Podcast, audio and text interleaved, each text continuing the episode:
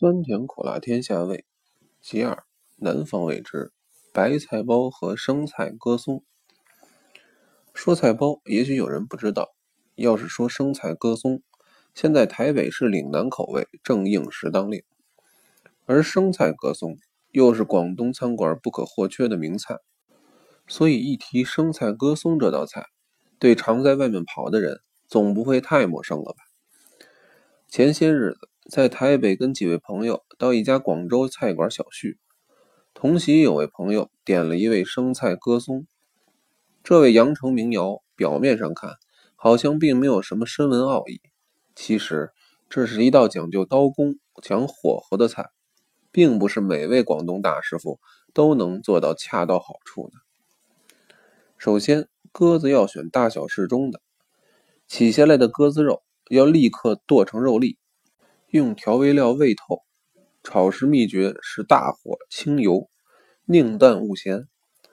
包歌松的生菜以紧轻一握、嫩脆齐整者为上选。生菜是最易滋生虫害的，在田间生长时必定都喷洒过农药，所以吃生菜必须要用稀释的灰蒙养彻底洗净，然后用凉开水再洗一遍，方能共克大绝。当年梁君莫先生说：“生菜包歌松，翠绿晶莹，香不腻口。”他的评语可称允当。所谓生菜歌松，追本溯源，其实是从满洲菜包演变而来的。关外早冬，一过立秋，里头嫩凉，云冷草肥，就进入了狩猎期了。当年清太祖尚未定鼎中原，屯兵山海关外，与明军对峙的时候。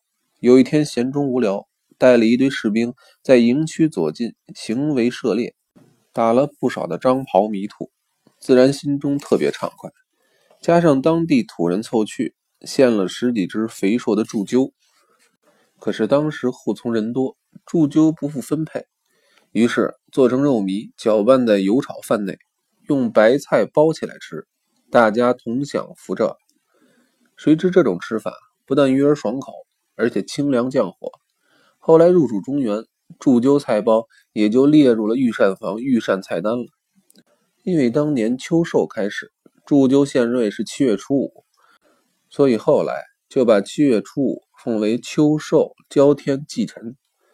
白菜包列为香气的珍馐，吃菜包的风气也就从此流传下来。北国寒冬凛冽，内廷向历九月初一依求生火。要到第二年二月初一才正式停止生炉撤火。整个冬天不离炉火，任何人都会觉得口干舌燥、三焦欠舒。在慈禧垂帘听政的时期，因为内外交争，肝火太旺，稍不如意就让净室房传板子，说不定哪一个太监或是宫女就要倒霉遭殃了。太后火气大，肝火旺，御药房有的特制的黄纸上清、银翘解毒。金衣万应定、白宝紫金丹一类的李三焦清内热的成药，可是左右谁敢向太后进言，请太后进点平安药呢？碰巧有一个执事太监，平素一闹火气，就把生白菜切丝，用三合油一拌，猛吃一顿，立刻火气全消。他想，太后如果能够多吃点生白菜，岂不是把一冬所烤火中的煤气？脏腑中积聚的内热也能一股脑的清除了吗？于是跟首领太监大家一咬耳朵。有一天太后午膳，就有九鼎石盘托着翠雪冰姿黄芽菜呈现在御前了。慈禧吃菜包，当然一时无法找到关外的祝鸠。御膳房一动脑筋，就拿宫中饲养的肥鸽来充御鸠。哪知炒出来的鸽松一样的肥美占香。堪称上位，从此菜包就成了上方御食。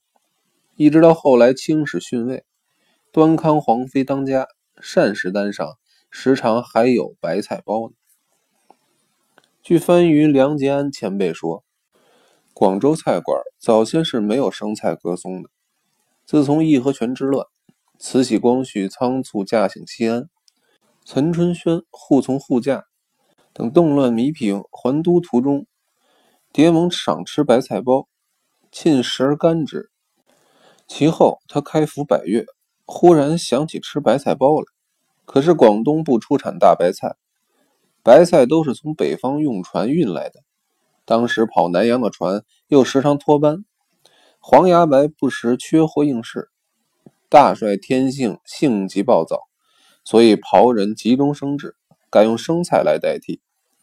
生菜叶子没有白菜体积硕大，所以取消鸡蛋炒饭，只用炒鸽松包生菜来吃。梁是广东人。又在内廷当过差，从这段话来看，说生菜鸽松跟白菜包源源有字，料想是不会假的。北方吃的菜里喜欢用酱，尤其吃饼类面食，少不了黄酱、甜面酱之类的。例如，就烤鸭吃的片火烧，就离不开大葱面酱。吃春饼要是不抹点酱，再卷上一段葱白，好像就不是吃春饼了。至于吃菜包，菜叶里包的鸡蛋炒饭固然不能多放盐，就是小虾仁炒豆腐也要清清淡淡的。炒猪鸠也好，炒鸽松也罢，都不能太口沉了。一个大白菜叶可能包三碗鸡蛋炒饭，吃的时候讲究包不离嘴，嘴不离包，没时间去夹菜吃。所以吃白菜包酱是不能少，蒜泥更是不可或缺的。一方面调和咸淡。一方面提味增香，又具杀菌作用。内廷传膳吃菜包，自然也少不了附带的面酱、蒜泥。奇怪的是，面酱、蒜泥不是归御膳房准备进城，而是由当值工监们另外预备端上来的。当年一般老百姓讲究吃喝的，买面酱不是西顶河、老天元，就是大葫芦、六必居，那才算够谱。要是谁能淘换点出自内廷的面酱，那就是天池丹栗，格胜江江了。内廷弓箭居然敢在宫里做酱，一点也不假，而且是有其历史性的。据说清廷自从东北进关奠都北京，岁时交天祭祖，一扔旧罐，按照满洲习俗做一种奶油饽饽上供，尤其是春夏宗社大祭，一份饽饽桌上。就有几百上千块奶油饽饽。祭祀完了之后，要送神散福，祭品里的饽饽就散福给掖庭上下人等。因为数量太多，一时谁也吃不完，而且酒吃生厌，于是有一帮脑筋活络的太监就想出点子来，他们凡是分到散服的饽饽，全部买下来做酱，主要是要有大场地翻晒，而且要晒得透。翻得勤，宫中可做晒酱的广场到处皆是。可是，在大明大摆的场合拿来晒酱，那就太不成体统了。亏他们想得出来，居然想到在坤宁宫的后面一排又矮又小的群房前面安上钢瓮，做起酱来。这排群房原本是值班太监休息住宿的小榻，就在屋外做酱，既不显眼，又便照顾。对于太监们来说，真是太理想了。做饽饽的原料，面是飞罗细粉，油是塞上唇膏，纯脂细面制出来的酱，虽非出自天厨，可是比起市面上的贝酱，味道的鲜美不知要高出多少倍了。最初太监时常把这种提己送给王公大臣，寻亲亲贵尝尝新。可是谁又能嘴上抹十回白吃呢？往往后赏有加。这就变成了太监们一项大的收入。有一班子好谱的朋友，总要走走门路，淘换点太监们晒的所谓工匠来吃菜包、吃春饼，才算够谱呢。